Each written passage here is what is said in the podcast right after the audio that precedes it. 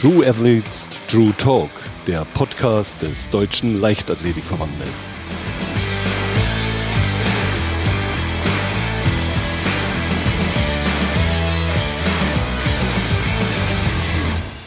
Willkommen zu einer weiteren Folge von True Athletes, True Talk. Heute mit Carlo Trennert, einem der besten Hochspringer der 80er Jahre, der bis heute den Freiluftrekord von 2,37 Meter hält. Am Mikrofon Pitt Schmidt. Hallo Carlo. Guten Morgen, Pitt. Grüße dich. Als Hallenbildrekordler hast du 2,42 Meter übersprungen, hältst bis heute den deutschen Freiluftrekord von 2,37 und hast neben zwei DM-Titeln viermal Silber und einmal Bronze bei der Hallen-EM geholt. Schaust du eigentlich heute noch Leichtathletik an? Wenn es mal im Fernsehen übertragen wird, was ja selten genug ist, aber dann schaue ich natürlich immer gerne rein. Logischerweise interessiert mich der Hochsprung noch am meisten und Stabhochsprung. Also ich mag die alle Sprungdisziplinen, Wurfdisziplinen. Bin nicht so ein Fan von, von diesen Langläufen. Das ist mir ein bisschen zu langweilig. Was brauchst du im Hochsprung, um national und international erfolgreich zu sein? Der muss schon ein bisschen bescheuert sein. Also mit ganz normalem Training wird das nicht funktionieren. Also ich habe zu meiner Zeit fünf, sechs Stunden trainiert und so ein Stück weit brauchst du eine, ja, eine gewisse Besessenheit, würde ich es fast nennen. Du brauchst auch, was sehr wichtig ist, eine gute Konkurrenz. Also mit Dietmar Mögenburg hatte ich ja da einen, dann natürlich eine internationale Konkurrenz, Patrick Schöber, Javier Sotomayor, der Kubaner. Dann auch das Ziel zu haben, irgendwann mal die 240 zu schaffen, was noch keiner auf der Welt vorher geschafft hatte, war ein großes Ziel. Und dann haben wir uns gegenseitig so angetrieben, was tatsächlich dann dazu geführt hat. Da haben ja viele gesagt, das geht gar nicht, so kann ein Mensch nicht springen. Und umso schöner, wenn Leute sowas sagen, das Gegenteil zu beweisen. Das hat schon Spaß gemacht. Wie bist du eigentlich zum Hochsprung gekommen?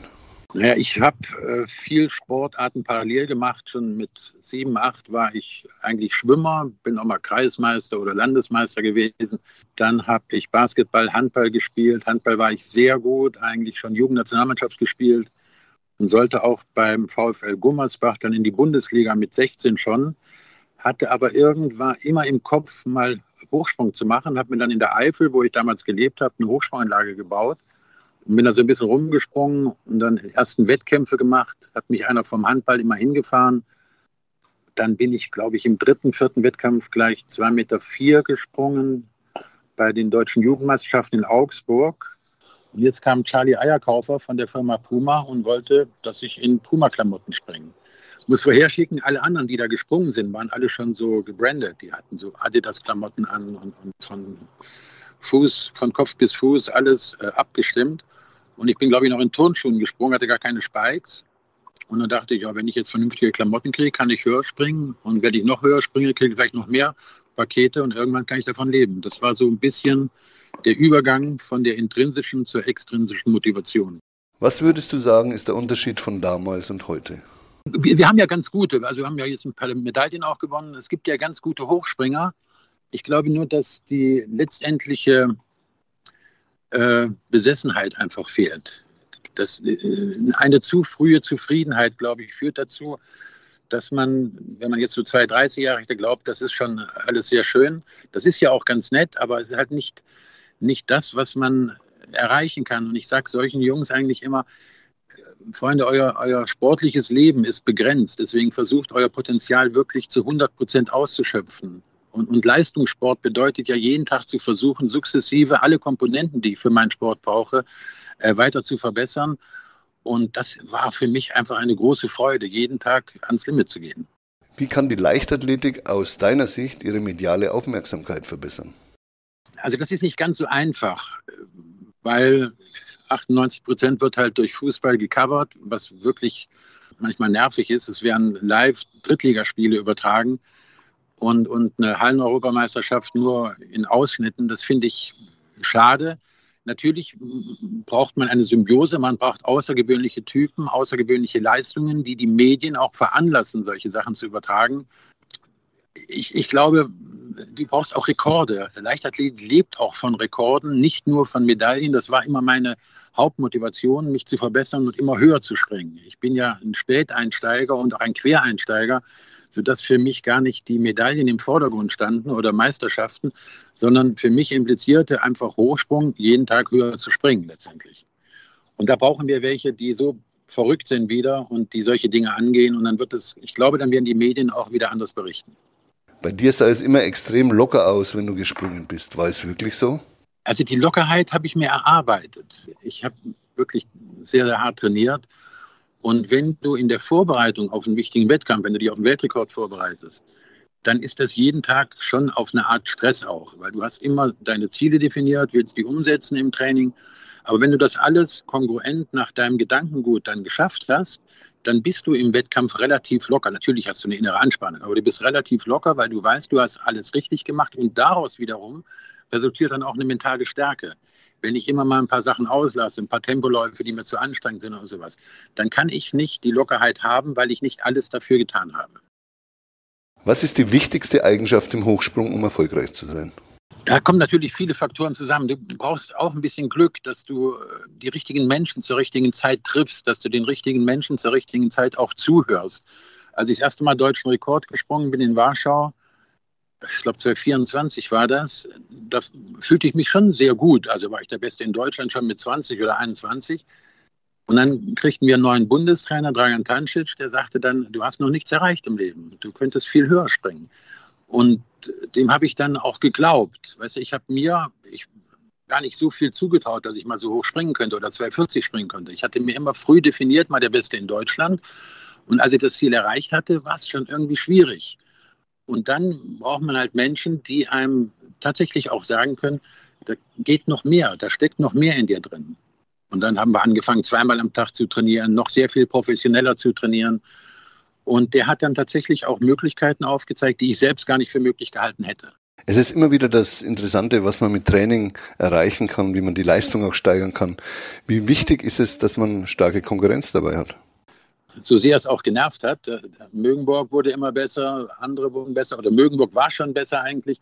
Dann international, die Amis wurden immer besser, die Russen waren traditionell immer sehr stark, dann kam der Kubaner. Äh, ich glaube, wenn die alle nicht da gewesen wären in der äh, Zeit und in der Form, wäre ich vielleicht gar nicht so hoch gesprungen. Also die haben schon angetrieben. Wenn du mal 240 springst und dann kommt ein Russe an und springt 241, das nervt natürlich unmenschlich. Und dann trainierst du nochmal einen Tick härter und versuchst den Weltrekord wieder zurückzuholen. Also ich glaube, Konkurrenz ist, ist unabdingbar für außergewöhnliche Leistungen. Nun hat sich ja der ein oder andere nach Ende seiner Karriere entschieden, Trainer zu werden. Du hast eine ganz äh, interessante Laufbahn eingeschlagen als Autor, Mental- und Fitnesscoach. Was begeistert dich daran vor allem? Also ich habe erstmal, wenn man nicht ganz dämlich ist, weiß man ja schon, dass die Karriere begrenzt ist. Und dann habe ich mal, war fast so eine Eigentherapie, ein Buch darüber geschrieben. Das Buch heißt Helden auf Zeit und habe darüber gesprochen und auch mit sehr vielen Olympiasingern da gesprochen, wie schwer es ist, eine neue Lebensmotivation nach Beendigung einer Karriere zu bekommen. Und das ist halt nicht so einfach, diese Struktur, die du als Leistungssportler hast, zu übertragen ins, in Anführungsstrichen, jetzt in ein äh, normales Leben. Dann habe ich mich mit äh, Fernsehproduktionen beschäftigt, habe sehr viele Talksendungen gemacht für den MDR, für ProSieben, habe dann eine Sportsendung moderiert, hier in München bei ProSieben auch habe dann einen großen Film gemacht über Boris Becker, 90 Minuten Film damals für die ARD. Habe jetzt übrigens gerade wieder einen Film gemacht, 90 Minuten Doku über Sascha Zverev, der heißt Der Unvollendete. Wir haben angefangen zu drehen nach seiner Verletzung in Paris, im Krankenhaus noch gedreht. Und da sieht man auch die Komplexität eines Leistungssportlers, was so alles passieren kann und was alles dazugehört, auch nach einer schweren Verletzung wieder zurückzukommen. Ja, das klingt enorm spannend und deine Aufgabe als Mental- und Fitnesscoach hat dich ja dazu geführt, dass du sogar das Davis Cup Team betreust in dem, in dem Bereich. Wie kam es zu der Zusammenarbeit? Über, kam das über Boris Becker zu, zustande damals oder wie, wie lief das? Nein, das kam viel später. Also ich habe eine große Affinität zum Tennissport schon als junger Kerl. Eigentlich wäre ich lieber Tennisspieler geworden. Äh, habe dann mit vielen Profis auch trainiert im Athletikbereich, Schnellkraftbereich, Sprungbereich. Das man sieht ja, dass der, der Tennissport sehr viel athletischer geworden ist, als er noch vor 20, 30 Jahren war. Und ohne eine absolute äh, Athletik, Fitness ist mir fast zu wenig von der Formulierung, ohne eine absolute Athletik kommt heute keiner mehr an die Weltspitze. Und dann habe ich hier auch mit Kohlschreiber trainiert, mit Gojovcik, mal Nummer 14 in der Welt, Nummer 23 in der Welt, ein paar Jahre. Und die sind auch äh, glücklicherweise alle besser geworden. Und dann rief irgendwann mal der DTB an und fragte mich, ob ich mir vorstellen könnte, für einen Davis Cup äh, zur Verfügung zu stehen. Und das mache ich mittlerweile auch schon, ich glaube, sieben oder acht Jahre. Und es macht großen Spaß, mit, mit jungen Menschen, mit jungen Profis in dem Bereich zu arbeiten. Und man äh, kommt auch noch mal toll rum. Und, und, das ist in meinem Alter auch nicht so natürlich und selbstverständlich, dass man noch mit äh, so jungen Menschen, die ja nur noch akzeptieren, weil man selbst eine Leistung gebracht hat, denen noch behilflich zu sein, äh, zumindest wenn es klappt. Äh, ja, Davis Cup auch zum Halbfinale und vielleicht schaffen wir auch noch mal endlich den Davis Cup zu gewinnen. Du hast es gerade angesprochen in deinem Alter, du wirst in dem Jahr ja 66, aber eines deiner Markenzeichen, die es ja nach wie vor gibt, äh, deswegen würde ich auch jeder immer wieder erkennen, sind deine langen äh, blonden Haare. Ähm, hast du schon immer ein Fable für die langen Haare gehabt oder hat sich das einfach so ergeben, dass du gesagt hast, ja, das, das passt halt einfach gut zu mir? Das sind ja nicht mehr so lang wie früher. Ich hatte früher mal als ganz junger Kerl, war ich so ein bisschen alternativer, so später Apo äh, Position eingenommen, wo ich gar nicht politisch genau wusste, worum es da geht. Aber so angepasst zu sein, hat mich eigentlich immer gelangweilt. Und, und gerade wenn die Leute gerne kurze Haare trugen, habe ich gerne das Gegenteil gemacht. Und ich glaube, ich habe auch nicht so einen tollen Kopf, der kurze Haare verträgt. Ich glaube, das ist das Hauptproblem. Bei all deinen Erfolgen bist du nicht immer nur auf der Sonnenseite des Lebens gestanden. 2017 gab es eine schwere OP, eine Not-OP wegen Aneurysma an der Halsschlagader. Zwei Jahre später, 2019, ist eine Frau mit 49 Jahren an einer schweren Krankheit gestorben. Wie gehst du mit solchen Schicksalsschlägen um? Naja, es ist einfach alternativlos. Ne? Ich war da bei einem Kardiologen, der sagte mir dann, wenn Sie heute Nacht nicht operiert werden, sind Sie wahrscheinlich morgen tot. Und da gibt es ja nicht so viele Überlegungen. Ne? Da stellst du dich dem Projekt Aneurysma, äh, war äh, Aortenaneurysma, das wurde dann operiert.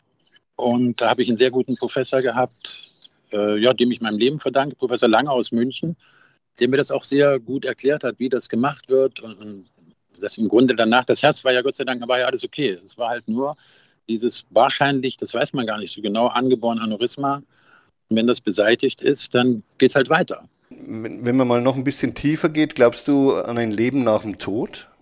Ich glaube schon, dass es da irgendwas gibt, aber ich äh, glaube nicht an eine tatsächliche Reinkarnation. Daran glaube ich nicht, nein. Du bist auch Vater, Vater einer Tochter und eines Sohnes und hast mit deinem Sohn Dion sogar schon in einer Männer-WG gelebt, während Corona dann fleißig im Keller ein, ein, Studio gebaut und dann dort trainiert. Was bedeutet dir die, diese Vaterrolle? Ja, es ist mit das Herausforderndste, das Wichtigste und das Schönste, was man wahrscheinlich in der Kombination haben kann. Äh, du hast es gerade angesprochen, meine Frau ist im Januar 19 gestorben. Er war mitten in der Abiturvorbereitung und auch da hatten wir keine Wahl. Dann haben wir alles getan, um, haben so Rituale eingebaut, haben jeden Abend zusammen gekocht, haben gelernt. Äh, also er hat mehr gelernt, Gott sei Dank, als ich. Und dann hat er das Abitur hingekriegt. Und dann geht es ja nur, dass du nach vorne blickst. Es macht ja keinen Sinn, übrigens auch im Sport nach einer Verletzung in Lamoyanz zu versinken. Das ist die eine Möglichkeit, die ich aber nicht für so sinnvoll halte, sondern neue Ziele zu definieren und versuchen, aus dem Dreck wieder rauszukommen. Nun ist es ja so, wenn man, wenn man solche Schicksalsschläge hat, dann, dann äh, muss man auch mit Trauer umgehen. Und, und, und Trauer geht nicht von heute auf morgen vorbei. Und du bist ja, so zumindest habe ich den Eindruck, ein sehr lebensfroher Mensch. Äh, wie, wie, wie kommt man da, wie kommt man dann klar? Auch wieder, indem es eben keine Alternative gibt und man muss es annehmen, wie es ist? Man hat ja tatsächlich keine andere Wahl. Äh, die Trauer, die schwingt auch heute immer noch mal mit. Das äh, hört ja nicht auf. Die, das Sprichwort, die Zeit, heilt alle Wunden. Das stimmt bis zu einem gewissen Grad. Äh, sie lässt sie verblassen. Ganz heilen äh, tut sowas natürlich niemals. Aber man lernt damit umzugehen. Und auch da wieder, es ist alternativlos. Wenn ich es nicht lerne, werde ich selbst in Lamoyanz versinken und werde mein Leben nicht mehr, nicht mehr sinnvoll leben können. Und das wäre eigentlich für alle Beteiligten, auch für mein Umfeld, wäre es ja schade. Ja, eigentlich könntest du dich ja auf die Rente so, schon freuen, aber ich denke mal, du spürst noch immer so vor Vitalität. Das merkt man, wie du auch äh, über die ganzen, über den Sport und über das Leben redest und verfährst wahrscheinlich eher nach dem Motto von Udo Jürgens mit 66 fängt das Leben erst an. Liege ich da mit meiner Einschätzung richtig? Also so wirklich anfangen tut es nicht, da muss ich dem Udo Jürgens widersprechen. Gott hat ihn selig. ja. Aber es ist schon so ein kleiner Abschied von der Jugend. Also ich hätte auch noch 20, 30 Jahre 50 bleiben können. Also ich brauche nicht mehr 20 zu sein, aber dieses Älterwerden, zumindest was die Jahreszahlen dann angeht, das braucht jetzt kein Mensch so in der Form. Ne? Aber wenn du nicht älter werden willst, dann gibt es eine sehr blöde Alternative. Ne? Es ist ja viel über dich auch geschrieben worden. Unter anderem ist dann ist mir immer bei der Vorbereitung auf den Podcast ein Begriff entgegengegangen. Das war ein Popstar des Sports. Kannst du mit so einem Begriff was anfangen? Ach Gott, oh Gott, oh Gott. Popstar, nee, nee, nee. Popstar ist mir eigentlich zu trivial. Rockstar wäre mir lieber gewesen. Ich höre heute auch noch, Rockantenne ist ein geiler Sender und, und nee, Pop ist nicht so mein Ding. Welche, welche Band, auf welche Band stehst du da besonders, wenn du sagst Rockmusik hörst du sehr gerne? Ach, ich höre auch immer noch gern die alten. Led Zeppelin, das ist geil. Äh, Rage Against the Machine und solche Sachen. Mhm. Alles Mögliche. Alles, was nicht zu Mainstream-mäßig ist, das mag ich. Ich habe auch festgestellt, du arbeitest gerne mit jungen Leuten zusammen. Wenn du heute junge Leute für die Leichtathletik motivieren müsstest, was würdest du ihnen sagen oder beibringen? Es ist natürlich heutzutage tatsächlich schwerer geworden, weil wenn junge Menschen heutzutage mit irgendeinem Sport anfangen und das funktioniert nicht gleich, dann ist die Mentalität ein bisschen dahingehend gegangen, dass man gleich was Neues ausprobiert und sich nicht durchbeißt. Die Leichtathletik wird nicht von heute auf morgen funktionieren. Da gehört sehr viel mehr Arbeit dazu als in vielen anderen Spielsportarten. Äh, deswegen, wenn man sich darauf einlässt, muss man wissen, dass es sehr, sehr viel harte Arbeit ist. Und in einer fast überliberalisierten Erziehungswelt heutzutage ist dieser Leistungsgedanke nicht mehr so verankert, dass man auch für was so eintritt und für, für Leistung so eintritt. Insofern ist es heutzutage ja, sehr viel schwieriger, glaube ich, als in den 80er Jahren. Man hat eben vor allem das äh, Problem, also was auch wirklich anders ist als in den 80ern, dass es viel mehr Alternativen gibt an Sportarten und dass der Fußball immer dominanter geworden ist und auch was, die, was das Finanzielle betrifft natürlich. Auch da ist, glaube ich, ein großer Unterschied zu eurer Zeit. Ne? Also Fußball kann man ausklammern, das ist mit nichts zu vergleichen äh, und auch völlig übertrieben meines Erachtens. Ich schaue gar nicht mehr so gerne Fußball, wie ich es früher getan habe, weil da so viele Faktoren im Vordergrund stehen, die mit einer wirklichen sportlichen Leistung nur noch ansatzweise was zu tun haben. Und das nervt mich. Auch Diskussionen manchmal im Fußball mit taktischen Einstellungen. Und dann schaut man sich das Spiel an und sieht wieder, dass eigentlich nur durch Zufälle das Spiel gewonnen wurde. Da wird so viel reininterpretiert, was wahr jeder Wahrheit ist, finde ich. Deswegen, ich kann den Quatsch manchmal nicht mehr sehen. kann, ich, kann ich sehr gut nachvollziehen. Wenn du mal nicht als Fitnesstrainer, Mentalcoach unterwegs bist, was, was machst du so am liebsten? Am liebsten arbeite ich so ein bisschen, mache immer noch so Vorträge, mache immer noch jeden Tag Sport und freue mich dann nach getaner Arbeit. Das ist so ein bisschen Prinzip der Epikurea, dass man sich nach der Arbeit auch so ein bisschen was Schönes verdient. Trinke sehr gerne ein Glas Rosé. Jetzt scheint endlich mal wieder die Sonne in München. Da freue ich mich jetzt schon drauf, heute 18 Uhr draußen auf der Terrasse zu sitzen ein schönes Glas Wein zu trinken und vielleicht ein bisschen Lachs-Tatar dazu. das klingt sehr gut. Rauchst du eigentlich noch? Ab und an ja, aber deutlich weniger. Äh, ich versuche es tatsächlich auf Genuss zu reduzieren, möchte es um Gottes Willen auch kein Genussrauchen proklamieren. Es ist völliger Schwachsinn zu rauchen, aber leider ab und zu gefällt es mir immer noch. Jetzt kommen wir zu einem kleinen Assoziationsspiel. Ich gebe dir einen Brief vor und du sagst ganz spontan, was dir dazu einfällt. Der Erfolg macht einfach Spaß im Leben. Freude. Rekrutiert sich aus Erfolg und aus der Umsetzung, wofür man gearbeitet hat. Trauer. Jeder geht unterschiedlich damit um und jeder verarbeitet es unterschiedlich. Optimismus. Unabdingbar für ein Leben. Motivation. Kommt ja aus dem Latein movere, sich bewegen. Ohne Bewegung ist gar nichts. Ohne Bewegung ist Stillstand und auch keine Freude. Ja, jetzt sind wir fast schon am Ende, aber eins muss ich trotzdem nochmal ansprechen. Du bist ja auch als Senior weitergesprungen und hast dann den Weltrekord äh, äh, aufgestellt, 1,87, äh, 2,12 in Eberstadt. Dann bist du nochmal auf 1,90 gesprungen. Springst du heute noch oder schaust du lieber zu? Ich schaue deutlich lieber zu, aber manchmal überlege ich schon noch über 65. Ich weiß gar nicht, wie hoch der Weltrekord da ist. Ich saß nur damals beim Italiener und dann fragte mich der Freund, mit dem ich da saß, witzigerweise ein Rosé getrunken habe, wie hoch ich denn heute noch springen würde. Das war vor ja, sieben, acht Jahren, habe ich gesagt, keine Ahnung. Und dann kam überhaupt erstmal der Gedanke. Und dann habe ich bei euch angerufen, beim Deutschen Leichtathletikverband, habe mich informiert, wie hoch der Weltrekord ist. Und der war 1,84. Und das fand ich zu dünn, das musste verändert werden. Ja, ich bin jedenfalls äh, fasziniert, wie, wie ich das gelesen habe. Also du bist äh, wirklich sensationell. Ja, wir sind fast am Ende.